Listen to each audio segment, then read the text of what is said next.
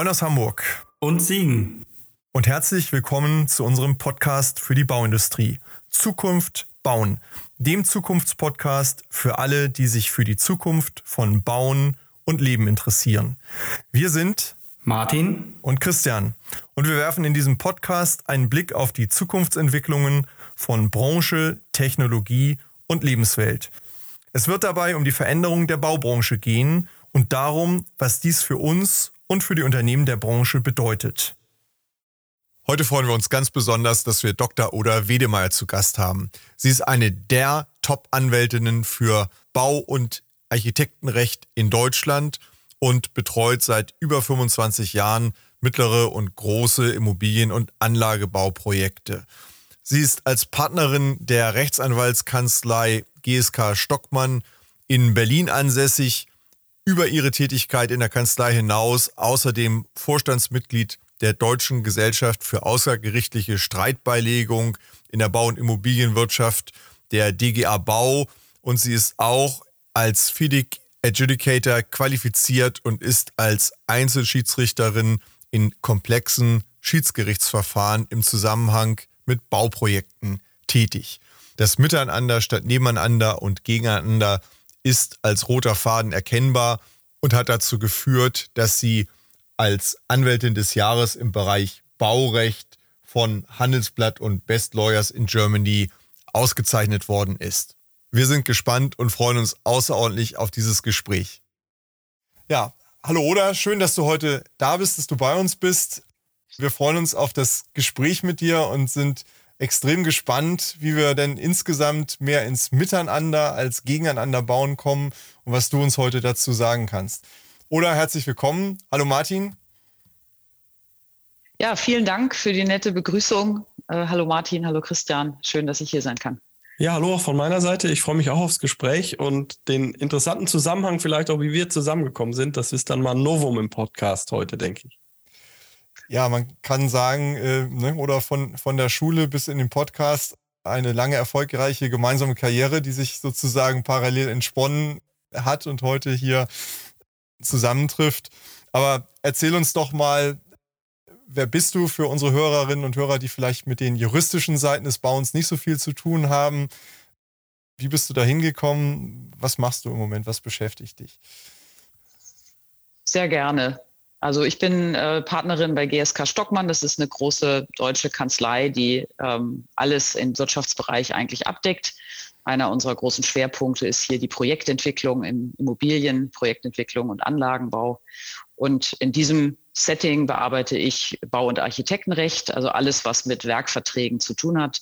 Bauverträge, Werkverträge, ähm, Ingenieurverträge, Projektsteuerungsverträge, all diese Dinge. Und in diesem Umfeld darf ich halt große Projekte, mittlere und große Projekte betreuen, die spannend sind, die sehr komplex sind häufig.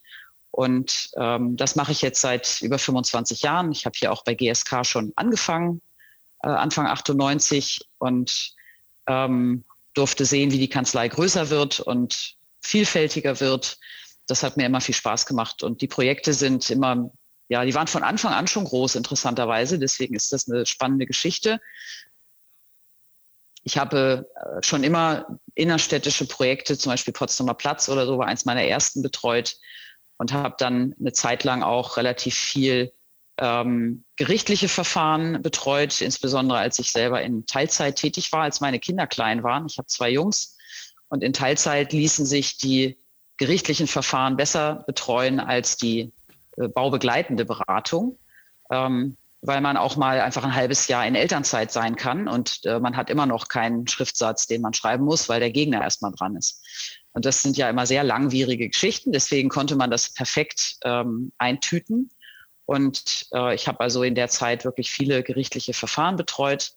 Ähm, ich muss sagen, so richtig Spaß gemacht hat mir das nicht, auch wenn ich da ganz äh, gut drin war, die Dinge aus den Ingenieurs, aus der Ingenieurswelt und Architektenwelt in die juristische Welt zu übersetzen. Das ist ja die Hauptaufgabe des Juristen im Bauprozess, dass man das ähm, verständlich macht für das Gericht, was da passiert ist. Also insofern habe ich viel gelernt, vor allem Technisches. Ähm, aber ich, als ich dann wieder in Vollzeit arbeiten konnte, habe ich zugesehen, dass ich wieder in die baubegleitende Beratung komme.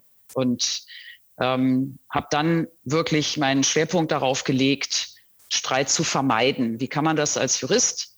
Äh, man schreibt schöne Verträge und ähm, überredet die Parteien, dass sie sich anders äh, Konflikten nähern als durch gerichtliche Verfahren. Das ist mein Hintergrund. Das klingt jetzt, wenn wir mit dem letzten Satz anfangen, alles so ganz einfach. Äh, ich vermute, dass sich in unserem Gespräch noch erschließen wird, dass es dann doch nicht ganz so einfach ähm, ist und sein kann. Aber spannend im Grunde genommen äh, die Philosophie, ähm, was du auch gesagt hast, wir sind Übersetzer als Juristen. Ähm, das Thema Kommunikation äh, beschäftigt uns ja alle drei in, in unseren Tätigkeiten. Ich glaube, es ist ein großer Schlüssel für erfolgreiches Miteinander.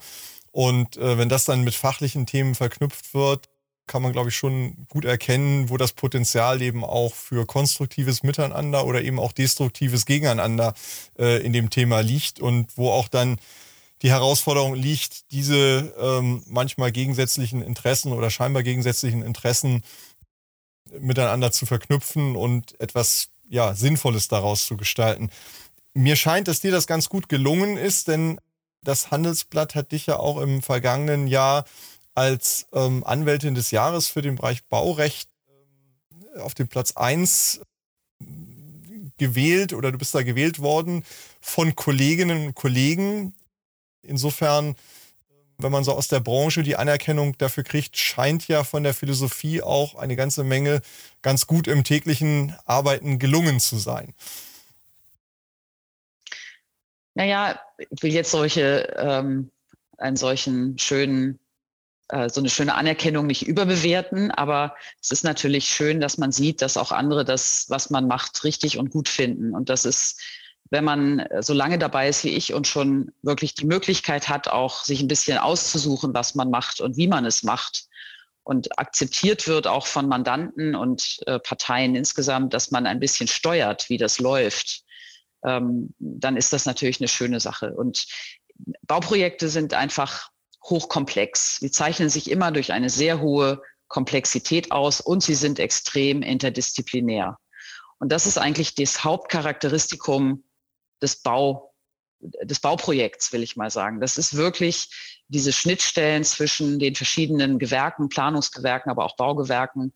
Und die sind in den letzten 25 Jahren, seit ich das mache, ja immer komplexer geworden sie sind, es ist viel nötiger heute, dass man diese Dinge gleichzeitig betrachtet, dass man sie plant und gleich schon auch die Bautechnik mit einbindet, dass man die Logistik mit einbindet. Man kann nicht mehr als Architekt einfach irgendwas auf einen Plan malen und dann hoffen, dass die TGA da irgendwie reinpasst. Ja, das geht nicht mehr. Und umgekehrt hat ein Bauunternehmen auch immer gute Ideen, wie man dieses komplexe Bauvorhaben auch gut innerhalb bestimmter Abläufe, innerhalb bestimmter Zeiten äh, realisiert. Und wenn man sich, wenn man das alles nur nacheinander betrachtet und nicht miteinander spricht, dann entstehen eben ähm, Unwägbarkeiten, die das Projekt eigentlich nicht gebrauchen kann. Und deshalb glaube ich fest daran, dass es ideal ist, von Anfang an offen zu kommunizieren, transparent zu kommunizieren. Das heißt nicht, dass man jetzt jedes Interesse, was man persönlich an einer Sache hat, dahin anstellen muss. Im Gegenteil, soll ruhig jeder sagen, was er braucht, was er denkt, was er will. Und dann kann man das diskutieren, möglichst zu einem so frühen Zeitpunkt, dass man dann sich auch darauf einstellen kann, gegenseitig. Du, du erläuterst hier relativ eindeutig natürlich, dass man durch eine clevere und offene, auch Vertragsgestaltung und Kommunikation das Thema hm, erfolgreiche Projektabwicklung, aber auch weniger Streit am Bau hinbekommt. Ähm, das ist ja jetzt so seit gefühlt fünf Jahren so total en vogue über Themen wie IPA, Alliancing und Co. zu sprechen, wo genau diese Themen dann in irgendeiner Form institutionalisiert werden oder auch einen, einen Rahmen bekommen. Ich verstehe es aber jetzt so, dass man diese große Klaviatur, die hinter IPA ja teilweise steckt, und man muss immer fragen, passt das auch auf jedes Projekt, aber eigentlich auch im Standard Umgang miteinander gelebt werden kann, wenn man sich die Gedanken oder die Philosophie, die vielleicht hinter IPA steckt, auch einfach im klassischen Bauprojekt anwendet. Stimmt das oder ist es dann doch viel, viel komplexer? Nein, im Grunde stimmt das. Ähm, die integrierte Projektabwicklung, IPA, ist natürlich ein Modell, ein Vertragsmodell, wenn man es jetzt mal in die reine Form bringt, in dem ein Vertrag mit allen gemeinsam geschlossen wird. Und das erfordert eine, eine sehr hohe, ähm, ein sehr hohes Vertragsmanagement. Es erfordert einen hohen, einen hohen Personaleinsatz für alle Beteiligten und eine sehr stringente Kommunikation über das Gesamtprojekt. Das ist etwas für große Projekte. Ich glaube auch, das ist der Charme und da kann es wirklich sinnvoll sein. Ähm, für mittlere und kleinere Projekte, glaube ich, ist Alliancing IPA zu viel des Guten. Aber viele Ideen, die dort einfließen, äh, sind natürlich übertragbar auch auf Zwei-Parteien-Verhältnisse oder auch auf Parteienverhältnisse, wo man so sternförmig der Auftraggeber mit den einzelnen Parteien ihre Verträge schließen. Denn man kann natürlich die Kommunikation zwischen den Baubeteiligten verknüpfen, vertraglich. Nicht nur vertraglich, aber auch vertraglich. Man kann gemeinsame Räume schaffen, in denen man diskutiert. Das ist ja das Klassische, ist das gemeinsame Jour fix. Mhm. Ja, das ist ja ein Kommunikationsmedium.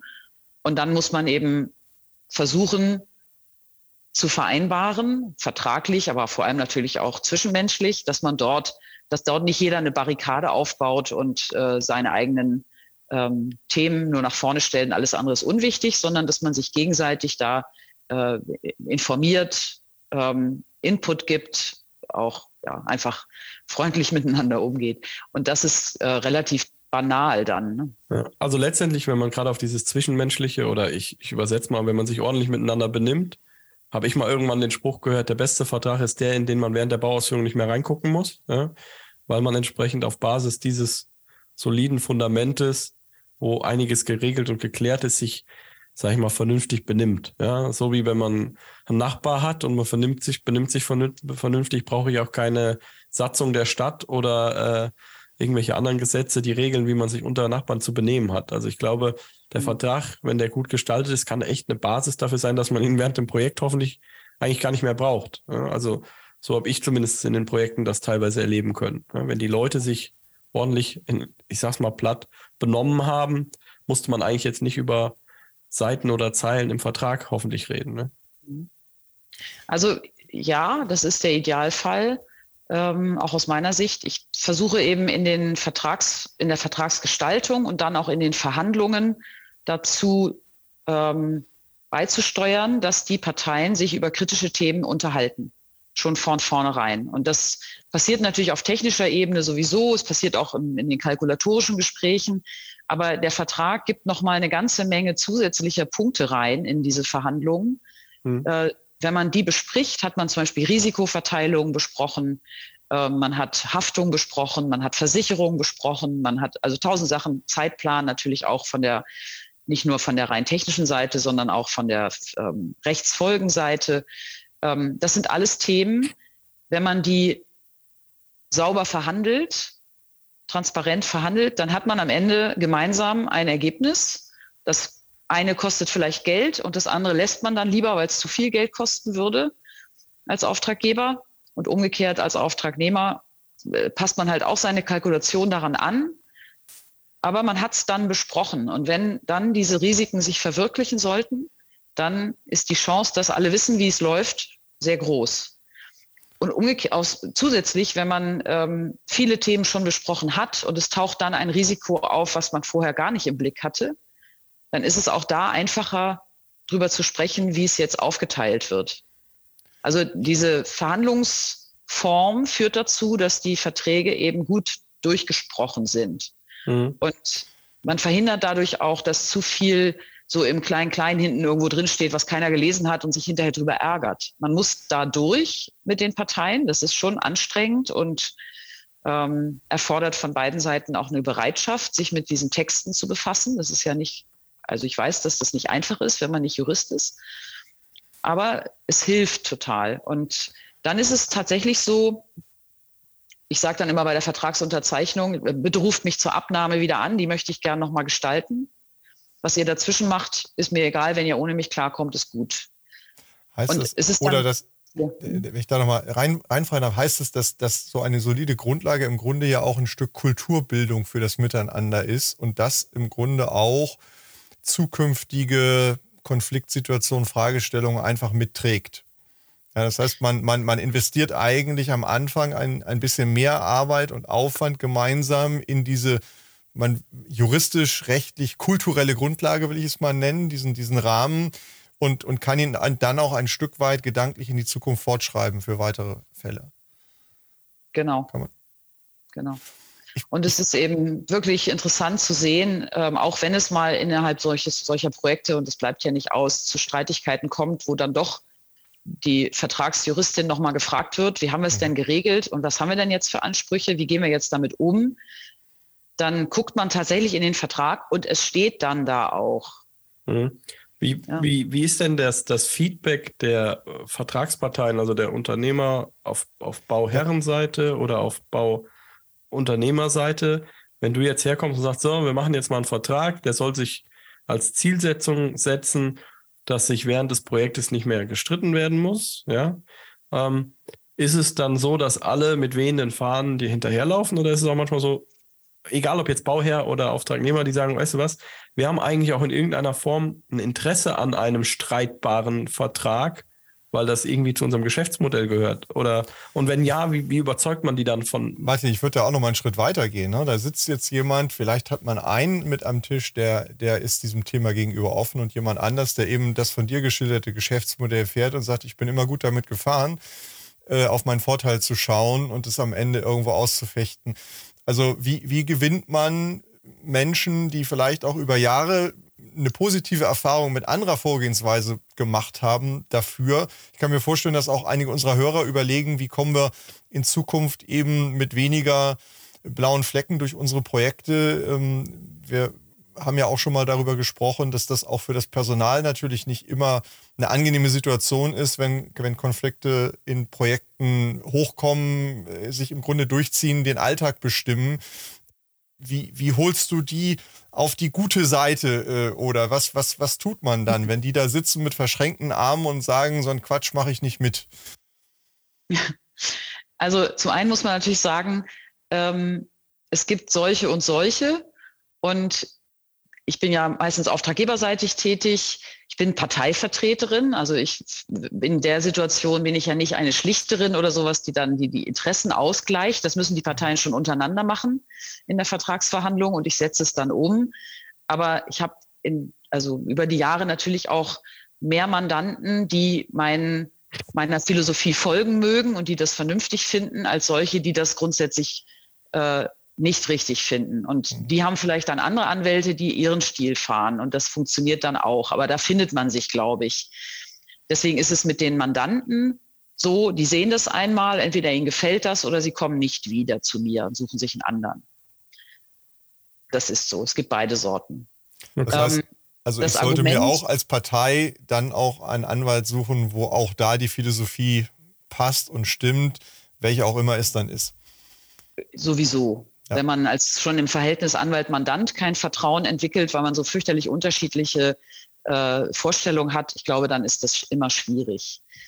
Die, ähm, was mache ich, wenn ich da sitze und jemand ist skeptisch? Also es gibt es natürlich, dass jemand skeptisch ist, im Großen wie im Kleinen. Ich verhandle ja dann auch Schiedsregelungen und äh, Konfliktlösungsregelungen. Die bringe ich meistens proaktiv ein, weil da noch niemand dran gedacht hat. Und dann kommt man gegen beim, bei der Bauwirtschaft häufig erstmal in so, das brauchen wir nicht, was, wofür soll das gut sein, so Stühlchenkreis und so wollen wir nicht haben. Und dann äh, kann man aber schon natürlich da auch argumentieren und, und Wege finden, dass man zumindest mal vernünftig drüber nachdenkt.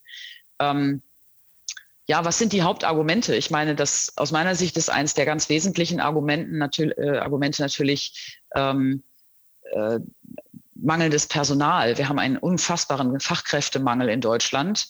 Und wenn ich die Leute in meiner, meinem Unternehmen damit beschäftigen muss, dass sie Bauvorhaben betreuen, die schon alt sind, die schon längst erledigt sind, weil sie noch im Streit befinden, äh, dann habe ich was falsch gemacht. Denn die muss ich, diese Leute muss ich einsetzen auf aktuelle Projekte, auf laufende Projekte.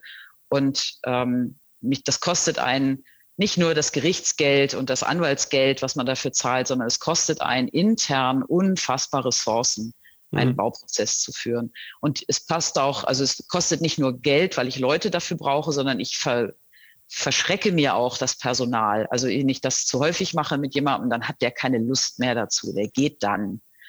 Ja, also das ist, ähm, ich glaube, von der Personalseite ist es ein ganz wichtiger Punkt. Hm. Ich glaube, das ist ein ganz entscheidender Punkt in der heutigen Zeit. Ähm, das nehme ich auch in, in, in meinen Projekten immer wahr, dass das im Grunde Tag und Nacht jeden beschäftigt. Wie, wie halten wir bei uns Menschen, äh, wie besetzen wir zukünftige Projekte, passen die Menschen, die wir haben, schon zu den Projekten? Also auch das ist schon oft ein Experiment, wenn, wenn Erfahrung und Qualifikationen auf das Projekt, das dann da ist, treffen. Wenn ich das dann nochmal äh, kombiniere mit der Bewältigung von Streitigkeiten, dann ähm, erschließt sich eigentlich schnell, dass das wirtschaftlich nicht sinnvoll sein kann in vielen Fällen. Also auch da, glaube ich, muss man sich strategisch in vielen Unternehmen alleine aus dieser Sichtweise anders aufstellen, weil die Rechnung sonst in beide Richtungen nicht mehr aufgehen wird. Also man wird weder die, die, die streitbaren Projekte noch qualifiziert aufarbeiten können, weil manchmal auch das Personal dafür gar nicht mehr da ist oder die handelnden Personen gar nicht mehr da sind noch wird man äh, junge Menschen dafür begeistern können, wenn sie das als ihre Zukunft sehen und das für sie die Arbeit in der Bauwirtschaft praktisch bedeutet, irgendwo Faktenlieferant für die Juristen zu sein und nicht mehr sich ja mit, mit Zukunftsthemen zu beschäftigen, sondern eher mit der Vergangenheitsbewältigung. Und ich finde, so ein Bauvorhaben ist ja auch einfach höchst komplex in der Art und Weise, wie es durchgeführt wird. Ich habe da keine Zeit, ständig Briefe zu schreiben in die eine und andere Richtung. Das ist, also es kostet so viel Kraft, so viel Energie, sich ständig hinzusetzen und einerseits Nachträge und Behinderungsanzeigen und andererseits Abwehrschreiben gegen diese Nachträge und Behinderungsanzeigen zu schreiben, dass man den Fokus auf das Eigentliche, nämlich das Bauen, verliert. Mhm. Und, äh, das, das kostet Zeit, dann sind die Projekte verzögert dadurch, nur dadurch. Und ähm, das ist in der heutigen Welt einfach gar nicht mehr möglich. Du kannst kein Projekt machen, wo dann der Mieter nicht reinkommt, weil er, das ist ja alles vorgefertigt. Ne? Diese, äh, diese Zeitabläufe sind so eng getaktet. Ähm, es, man muss viel daran geben, das äh, zu vermeiden.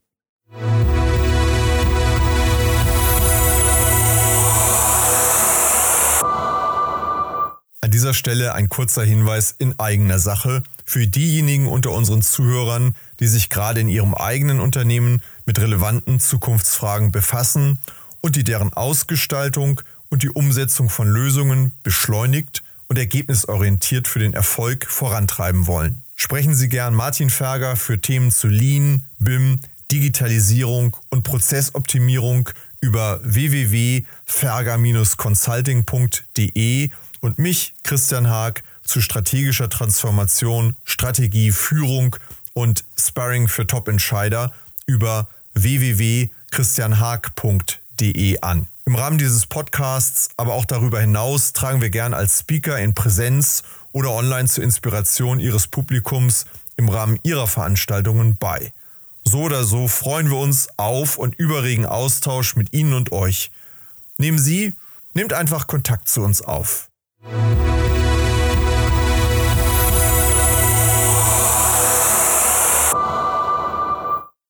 Und letztendlich ist es so, dass mit dem Nachwuchs, der aus den Hochschulen kommt, ich kriege das immer wieder mit, wenn ich dann mal überspitzt in der Vorlesung den Studierenden sage, ja, also diese Nachtragswelt kann auch so aussehen, ihr beschäftigt euch wochenlang mit dem Nachtrag, der Auftraggeber beschäftigt sich wochenlang damit, den Nachtrag zu entkräften. Und am Ende treffen sich die Geschäftsführerinnen und Geschäftsführer der Unternehmen und einigen sich in der Mitte. Oder aber es geht vor Gericht, das dauert fünf Jahre und am Ende wird es ein für beide Seiten vielleicht nicht ganz befriedigender Vergleich, ja, dann schütteln die immer im Kopf, wie das, äh, weil immer diese Themen, die Thematik in der Generation ist, ja, aber wenn ich mich doch wochenlang damit beschäftigt habe, dann will ich doch auch, dass das am Ende einen Sinn hatte, dass ich das gemacht habe. Also ich glaube, mit diesem, wir streiten uns wie die Kesselflicker, um am Ende dann äh, beim, beim Abendessen äh, darüber irgendwie äh, das, äh, die Lanze zu brechen und zu sagen, okay, jeder kriegt die Hälfte. Ähm, da hat auch die nachfolgende Generation keine Lust mehr drauf. Ich frage den mhm. immer, wer von ihnen hätte Bock, sich jeden Tag auf der Arbeit zu streiten? Da melden sich eigentlich die wenigsten. So, und ich glaube, dass das ein Generationenthema ist, dass auch die, die sehr, sehr konfliktbereit auf der Arbeit sind, das wird auch immer weniger. Da muss man sich auch attraktiv machen als Bauunternehmen oder auch als Bauherr.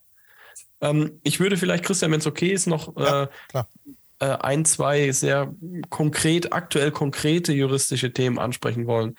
Äh, kommen wir nicht drum, drum herum, wenn wir eine Juristin die Chance haben, die hier zu haben, über das Thema steigende Preise, Stoffpreise, Materialpreise und so weiter zu sprechen. Ähm, wie sollten das alle Beteiligten regeln? Weil ich glaube, ich persönlich glaube, wir kommen jetzt aus einer Zeit, wo die Preise durch die Decke gegangen sind, dank ähm, äh, Putin, dank aber auch Energiethemen und so weiter und so fort. Aber ich tippe mal, das wird nicht die letzte Krise dieser Art gewesen sein, wo wir auf einmal explodierende oder vielleicht auch fallende in manchen Situationen Preise haben. Was empfiehlst du den Baubeteiligten, wie man sicher durch solche Phasen kommt, ohne wirtschaftlichen Totalschaden zu erleiden und auf der anderen Seite auch nicht im totalen Streit zu enden und vielleicht langwierige Kundenbeziehungen aufs Spiel zu setzen über die mhm. Thematik. Ja, als, als Juristin ist das ja nicht mein Hauptthema, wie Preise kalkuliert werden. Mhm. Aber wir ähm, besprechen das natürlich in der, in der Vertragsgestaltung. Denn wenn wir zum Beispiel äh, Preisgleitklauseln vereinbaren, dann müssen die ja juristisch auch sauber geregelt sein, damit sie überhaupt wirksam sind.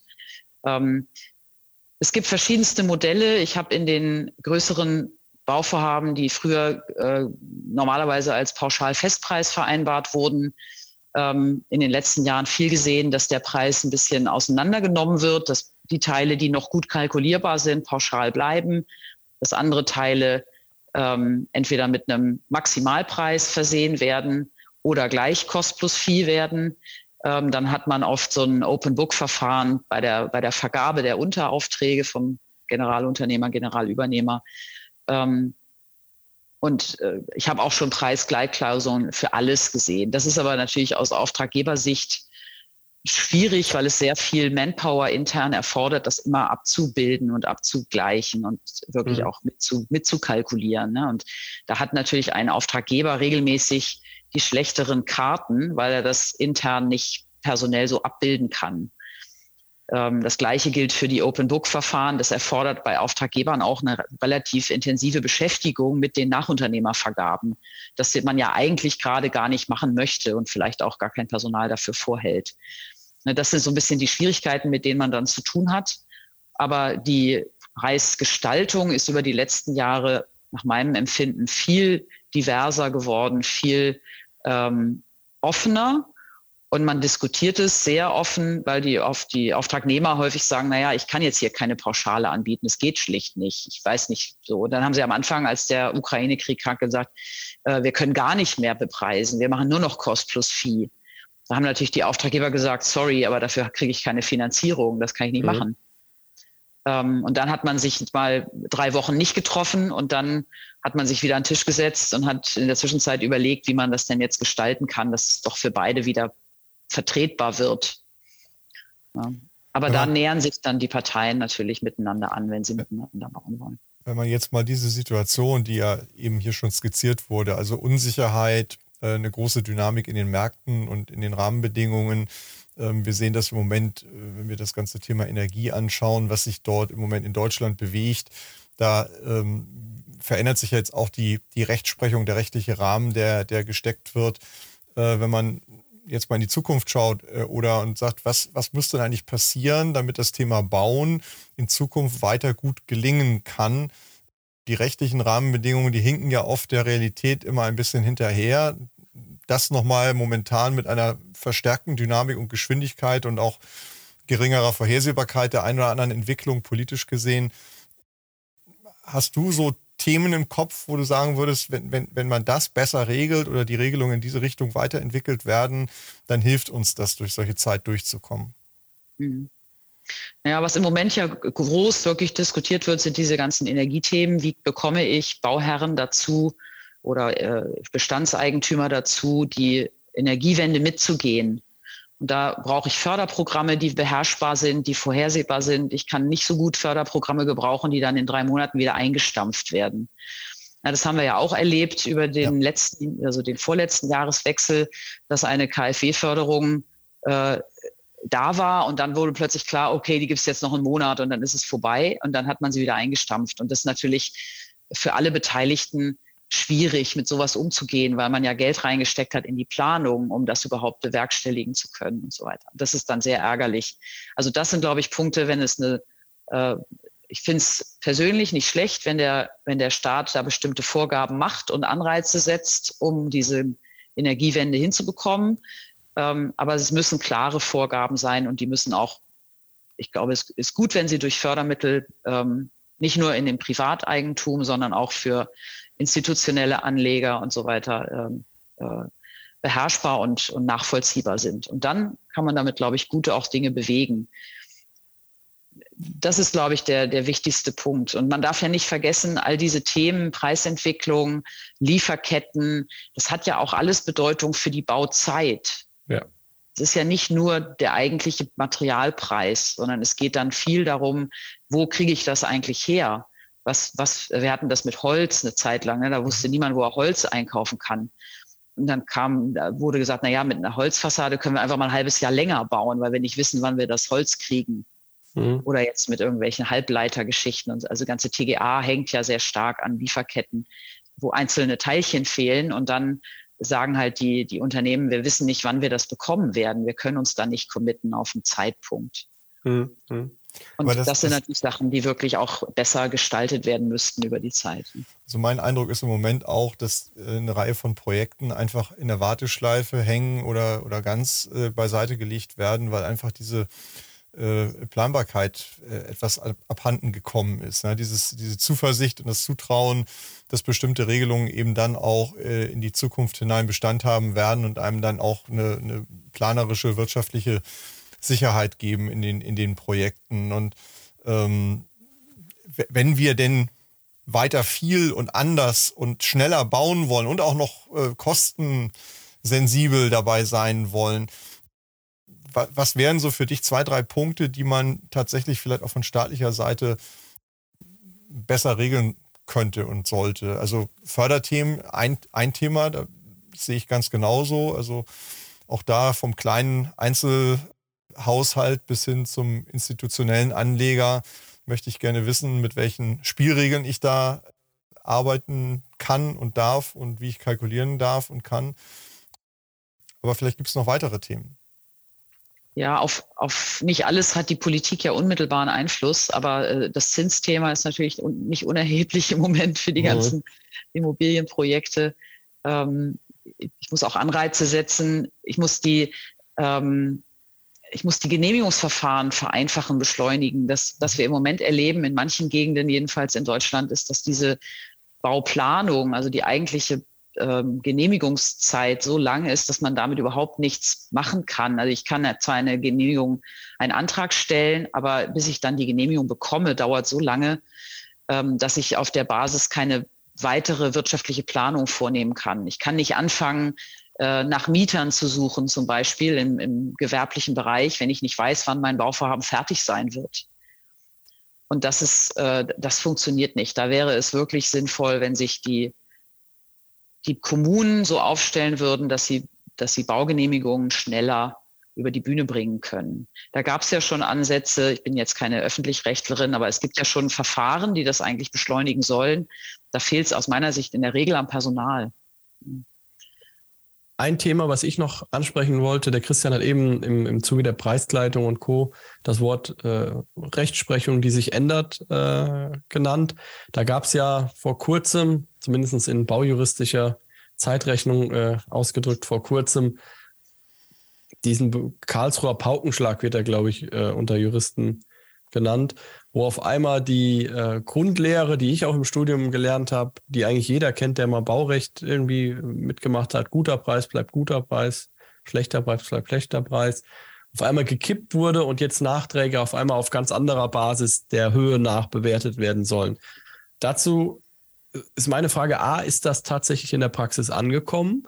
Und, und B, wie sollten denn Auftraggeber und Auftragnehmer mit dem Thema umgehen? Ja? Weil es hat ja schon auch Auswirkungen auf die Art und Weise, wie zum Beispiel Bauunternehmen auch mit einer gewissen Zielsetzung kalkuliert haben bisher. Also was bedeutet das Urteil tatsächlich, jetzt ist es ja auch schon ein bisschen her, mhm. ähm, für die Projekte, die seitdem in der Praxis abgewickelt wurden? Und wie reagiert man am besten drauf? Was sollte man am besten machen? Ja. Also äh, in gewisser Weise sind ja beide Parteien, Auftraggeber und Auftragnehmer, äh, spekulativ unterwegs, wenn sie kalkulieren. Und für die Auftragnehmer war diese äh, frühere Rechtsprechung, guter Preis bleibt guter Preis, schlechter Preis bleibt, bleibt, bleibt schlecht, ich kann das gar nicht sagen, das ist so ein Zungenbrecher, ähm, bleibt also schlechter Preis bleibt schlechter Preis. Ähm, äh, war halt Einstieg für bestimmte Kalkulationsmöglichkeiten. Wenn ich gesehen habe, da ist die Masse nicht richtig bewertet worden im Leistungsverzeichnis, dann konnte ich da einen schönen Preis drauflegen und dann habe ich hinterher den eben weiterbekommen, auch wenn es die Massensteigerung dann gab. So, das ist, ist ja legitim in gewisser Weise. Das funktioniert jetzt halt nicht mehr. Darauf muss man sich als Bauunternehmen einfach einstellen. Wir haben jetzt die Situation, dass die Gerichte sagen, Nachträge werden nach tatsächlichen Kosten bewertet, so wie es im Endeffekt im BGB seit 2018 drinsteht. Die VBB ist ja nicht wirklich nachgezogen worden bisher. Und ähm, dann hat jetzt eben die Rechtsprechung gesagt, na ja, wenn es so im BGB steht, dann müssen wir es vielleicht auch so, so machen. Das ist ähm, trotzdem natürlich ein Paukenschlag, weil es über weiß ich nicht, 30 Jahre galt. Ja? Und natürlich haben sich alle darauf eingestellt. Umgekehrt, der Auftraggeber spekuliert natürlich auch in gewisser Weise, er spekuliert auf fallende Preise, auf steigende Preise.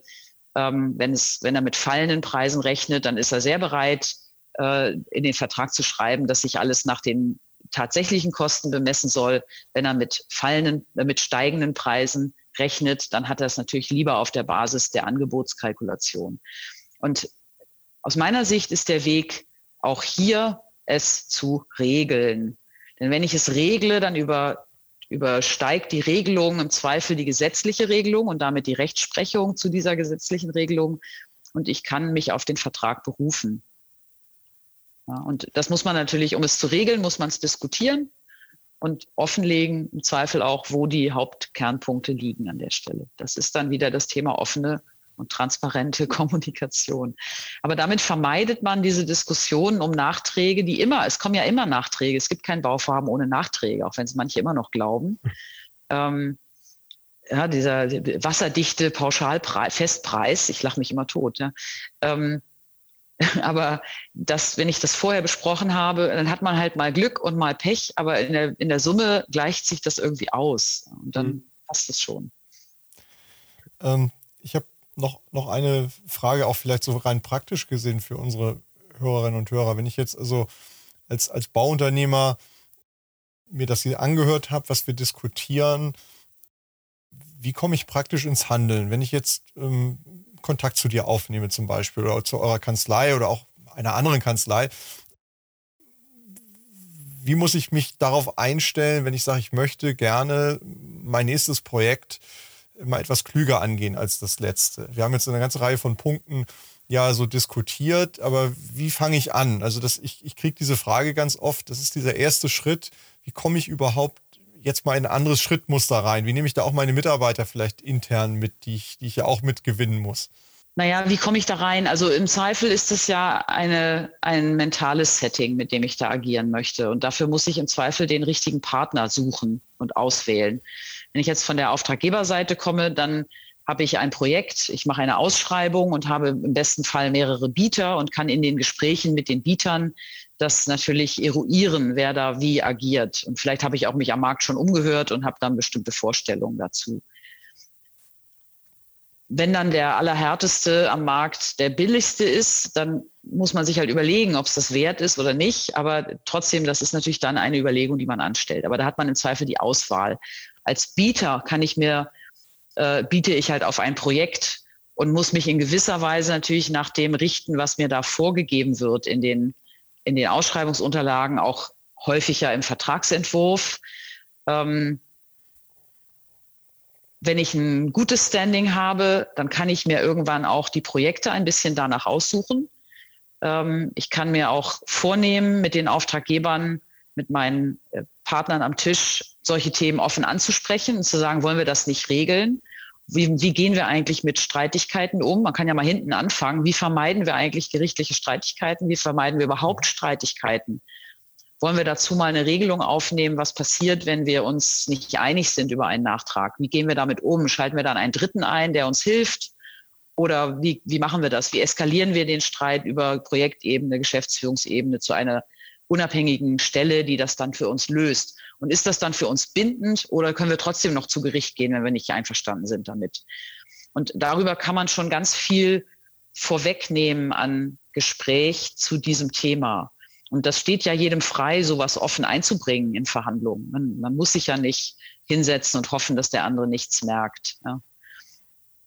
Und wenn man solche Themen anspricht, dann kommt man auch schnell natürlich in andere Themen. Ne? Wenn ich über Zeitabläufe spreche, kann ich ja mal sagen, das funktioniert so nicht, weil ich habe da, und wenn man dann konkrete Punkte benennt, warum das nicht funktioniert, dann ist meine Erfahrung, ist die, ist die Bereitschaft, das auch konstruktiv aufzunehmen und damit mit Lösungen äh, zu agieren, auch die Planer wieder ranzuholen und zu sagen, könnt ihr noch mal was umplanen, damit das baulich besser funktioniert?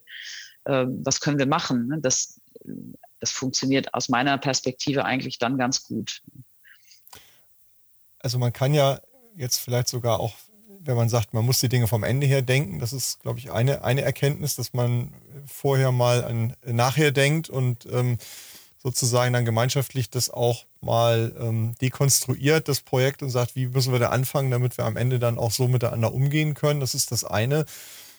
Ich glaube, das Wort Nachhaltigkeit ist ja in aller Munde. Wenn man das hier nochmal äh, über unser Gespräch legt, nimmt man ja doch auch mit, dass äh, wirtschaftlich erfolgreiches Handeln im, und auch am Ende ähm, ökologisches und soziales äh, sinnhaftes Handeln irgendwo alle um diese Frage kreisen, wie gestalte ich denn die Zusammenarbeit, um das überhaupt möglich zu machen? Wie schaffe ich eigentlich einen Rahmen und Rahmenbedingungen auch durch, durch juristische ähm, Leitplanken für meine Projekte, die eigentlich dann am Ende auch einen entsprechenden Erfolg möglich machen. Und das geht ja wirklich von der Wirtschaft, die ganz hart hängt an, an den Menschen. Wenn ich sie nicht habe, wenn ich sie vergraule, wenn ich sie äh, verschleiße und damit auch Zeit verschwende, dann komme ich meistens wirtschaftlich gar nicht mehr auf eine grüne Bahn. Und ähm, wenn ich das alles nicht gut hinbekomme, dann wird ein Projekt auch wahrscheinlich äh, ökologisch äh, schwer aufgestellt sein. Also viele dieser Themen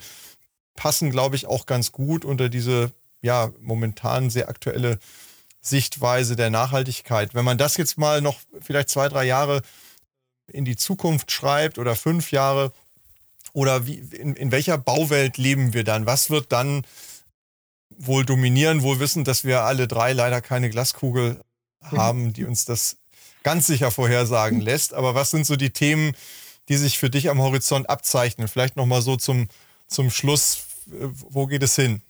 Worüber reden wir, wenn wir in fünf Jahren nochmal reden?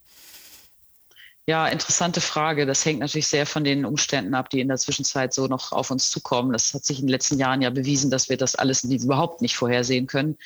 Ähm, also das Problem ist, glaube ich, dass, dass alles, was wir hier heute besprechen, ist ja nicht irgendwie äh, Kinderkram oder so. Wir wollen ja hier nicht nur fröhlich miteinander sein oder so, sondern es geht um ganz harte wirtschaftliche Themen. Es geht um wirtschaftlichen Erfolg in unserem, in unserer aller äh, beruflichen Sphäre. Und ähm, da möchte ich auch nicht missverstanden werden. Mir geht es wirklich nicht um, um äh, darum, dass man immer nur schön miteinander kommuniziert, sondern das alles dient dem wirtschaftlichen Erfolg. Wenn ich die, ähm, wenn ich mir die Finanzierung angucke, die hängen sehr stark an den Bauzeiten, die hängen sehr stark an der Prognostizierbarkeit von Baukosten. Ähm, wenn, je, je weniger das der Fall ist, desto teurer die Finanzierung. Je weniger das der Fall ist, dass ich weiß, wann ich fertig bin, desto schlechter finde ich den Nutzer. Ja, das, je weniger ich vorhersehen kann, wie ich mit den, mit den technischen Bedingungen umgehen kann, dann auch im Betrieb, ähm, desto schlechter kann ich das vorher planen und bauen. Und viele der aktuellen technischen Themen haben ja was mit Nachhaltigkeit im Sinne von äh, Klimaschutz und Taxonomie und all diesen Themen zu tun. Und das macht man ja auch nicht als, als Unternehmer irgendwie nur, weil man das jetzt alles toll findet, sondern weil es am Ende wirtschaftlichen Erfolg sichert, weil ich das Gebäude teurer verkaufen kann, wenn es eine Zertifizierung hat, weil ich das Gebäude besser vermarkten kann, wenn, es, wenn ich die Taxonomiebedingungen erfülle. Ich kann es besser finanzieren, wenn ich die Taxonomiebedingungen erfülle. Als Fonds bin ich teilweise eingepfercht in diese Bedingungen. Ich kann die gar nicht umgehen. Und in die Zukunft betrachtet, glaube ich, müssen sich alle darauf einstellen, dass diese Regulatorien schärfer werden. Wir werden von der EU und von den nationalen ähm, äh, Institutionen stärkere Vorgaben geben, bekommen, was die, äh, was die Taxonomie angeht. Also wir werden sehr starke Vorhaben zur, zu den Punkten ähm, soziales, ökologisches und äh, ähnliches Handeln haben. Und es wird dann nicht mehr so sein, dass man das nur macht, damit es dann vielleicht auch wirtschaftlichen Erfolg bietet, sondern weil es gesetzlich so vorgegeben sein wird. Und darauf sollte man sich, glaube ich, heute schon einstellen und die Weichen dahin äh, stellen, damit man das hinbekommt. Und ich bin der festen Überzeugung, dass wir in der Bauwirtschaft, bei, bei den mittleren und größeren Projekten allemal, aber auch bei den kleineren nur vorankommen, wenn die einzelnen Spieler im System das miteinander machen. Sonst funktioniert das nicht. Dafür ist es zu komplex. Ja, Christian, ich finde, wir haben auch heute wieder, gerade jetzt auch nochmal mit dem Schlusswort, gut herausgearbeitet, dass so ein Thema wie der Vertrag wieder ganz eng verknüpft ist mit anderen Themen. Wir haben über das Thema Personal, ja, Personal halten, Personal gewinnen. Wir haben über Nachhaltigkeit gesprochen, über Bauzeit, über Baupreise. Man merkt also eigentlich alle Themen, das stellen wir immer wieder fest, hängen miteinander, egal ob wir mit Geschäftsführern von Unternehmen sprechen, mit äh, einer Juristin oder aber mit Kaufleuten. Alle beschäftigt irgendwie immer ein Puzzleteil des Gesamten, was dann am Ende dazu führt, dass die Themen alle zusammenhängen. Ich fand es auf jeden Fall sehr, sehr spannend. Von meiner Seite viel, viel Dank ähm, für das Hiersein im Podcast und ähm, weiterhin viel Erfolg und ähm, vielleicht gibt es ja bei den Best Lawyers 2024 dann eine Wiederholung. Also es wäre auf jeden Fall gerechtfertigt, ähm, denn ich glaube, äh, das, was sich abzeichnet, mehr miteinander statt nebeneinander und gegeneinander, das hast du eben auch nochmal in deinem Statement, glaube ich, sehr deutlich herausgearbeitet. Ähm, da geht es nicht um Stuhlkreis, sondern auch um harte wirtschaftliche Fakten und die Dinge hängen zusammen und gelingen am Ende auch nur gemeinsam.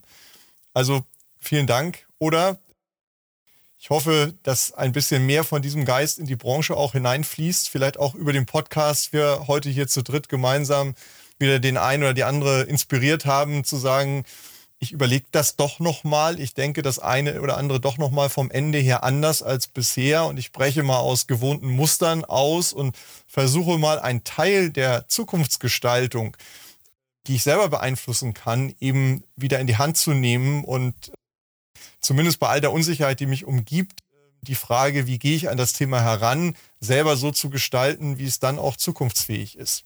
Also vielen Dank nach Berlin, oder?